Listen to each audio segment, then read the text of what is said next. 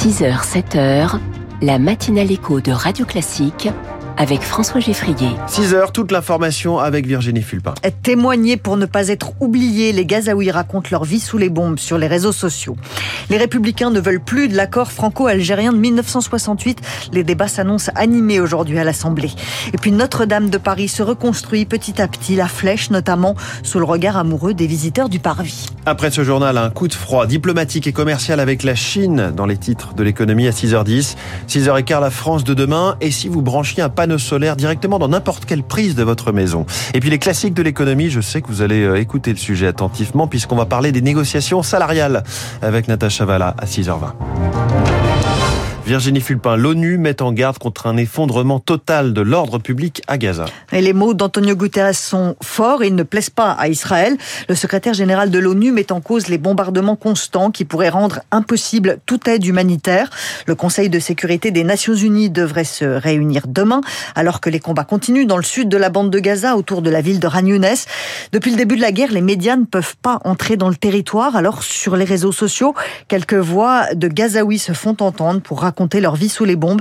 La correspondance de Charlotte Derouin. Dans l'une de ses dernières vidéos, Motaza Zeiza se filme en famille, en train de boire un peu de jus de fruits lorsque soudain, une explosion retentit au loin. Motaza Zeiza est photojournaliste. Avant le début de la guerre, il n'avait que 25 000 abonnés sur Instagram. Aujourd'hui, il en a plus de 15 millions. Ses vidéos racontent le quotidien des Gazaouis.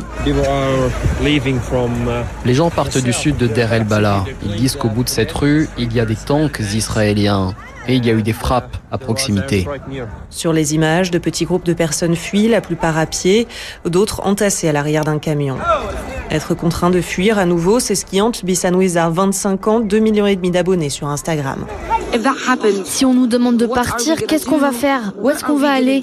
La jeune réalisatrice a déjà dû quitter sa maison dans le nord de la bande de Gaza. Elle a filmé son périple à pied pour arriver dans le sud.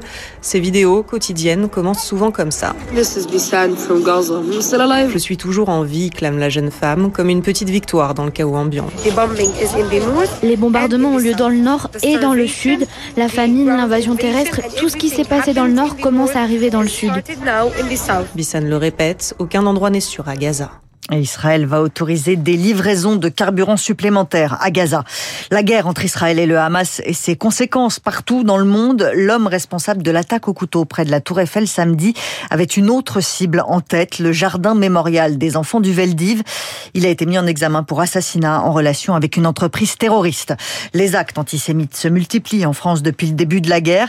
Il y a aussi une, recrudescence des actes anti-musulmans. Pour François Sautrec, coprésident du mouvement contre le le racisme et pour l'amitié entre les peuples. Le chiffre officiel de 131 actes anti-musulmans depuis le début de l'année est largement sous-évalué. Il me paraît absolument impossible de pas euh, estimer aujourd'hui à plusieurs agressions quotidiennes. Ça va de tags sur des mosquées jusqu'à l'agression physique. Nous pensons qu'il y a du côté de la communauté juive qui suit euh, le CRIF, euh, etc., des injonctions à déclarer les actes antisémites. Du côté euh, des communautés musulmanes, il n'y a pas ce type d'injonction et donc leur réflexe n'est pas de systématiquement se précipiter dans un commissariat pour dénoncer un acte qu'ils considéreraient comme raciste. François Sautré avec Lucie Dupressoir. Dans les universités américaines, c'est l'antisémitisme qu'on voit le plus et la présidente de Harvard a été auditionnée par le Congrès hier après des manifestations pro-palestiniennes controversées sur son campus. Elle s'est déclarée attachée à la liberté d'expression même quand le discours est haineux. Sur le campus de l'université de Las Vegas, là c'est une fusillade qui a fait trois morts hier soir. Un tireur a ouvert le feu avant d'être abattu par la police. Toujours pas d'enveloppe pour l'Ukraine et Israël. Le Congrès américain échoue à voter pour une levée de fonds, comme le demande le président Joe Biden.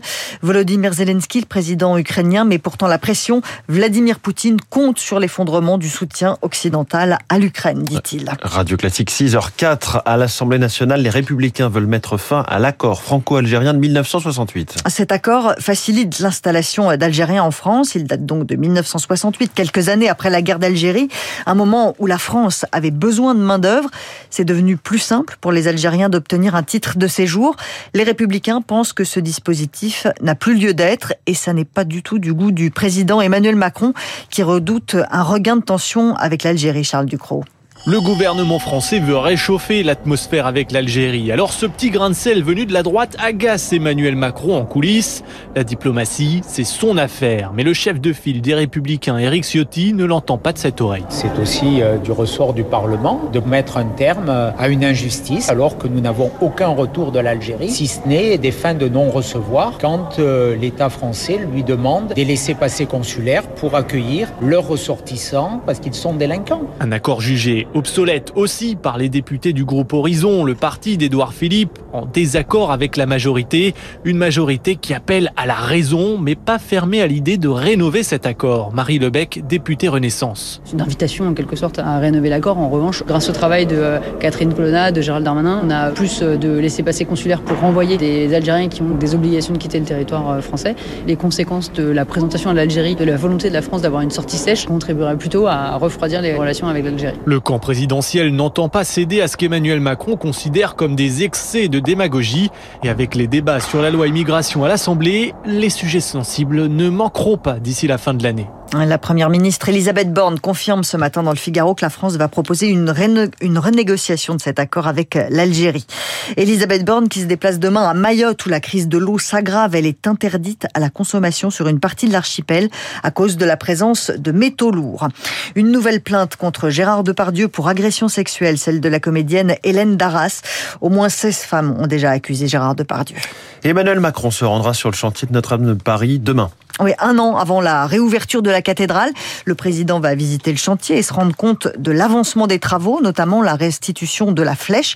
Sous les échafaudages, elle monte déjà à 96 mètres et hier, la croix en or qui la surplombait a été replacée. Rémi Fister était présent pour Radio Classique. Sous un soleil d'automne, la croix en or de 8 mètres scintille au bout de la grue. Quelques manœuvres plus tard, à 100 mètres de hauteur, et la voilà qui recouvre à nouveau le sommet de la flèche, pour le plus grand plaisir de Luc et Nathalie, venus exprès pour l'occasion. Il fallait attendre que le prêtre arrive pour le baptême de la croix. Très joli à voir. Et on attend le coq, la fameuse girouette. La flèche, je l'ai vue au fur et à mesure monter, petit à petit. C'est un plaisir de voir ce chantier. Hein. C'est magnifique. On y tient, hein, Notre-Dame. C'est un monument qui va encore être plus beau et qui va amener encore plus de monde par ce qui est arrivé. Encore blotti sous son manteau d'acier, la flèche se dessine à nouveau dans le ciel de Paris. Sur les bords de Seine, Bernard et Nicole observent au loin le balai des artisans, juchés sur des kilomètres d'échafaudage. On sent qu'ils veulent que ça prenne forme. Quand on les voit tous travailler là si haut. chantier de France. Au niveau technique, c'est impressionnant. Pour la flèche, on se demande jusqu'où elle va monter. C'est très émouvant. Vu le monde qu'il y a, ça ne peut qu'avancer vite. Et puis des, des gens qui sont dévoués, ils aiment ça. Disons qu'elle commence à ressembler à ce que c'était avant? Ils tiennent bon bout quand même là. C'était pas évident. Hein. Dans un an, si tout va bien, ils retrouveront enfin l'atmosphère si particulière de la nef. Ils entendront à nouveau résonner le grand orgue qui accompagnera le premier office. Alors, pas encore de messe de Noël à Notre-Dame cette année, mais un réveillon, oui, sans surprise, le repas va coûter cher. Les courses alimentaires coûteront 9,2% de plus que l'an dernier. D'après une enquête de l'UFC Que Choisir, sur deux ans, la hausse atteint même 25%. Grégory Carré est le directeur de l'Observatoire de la consommation de l'association.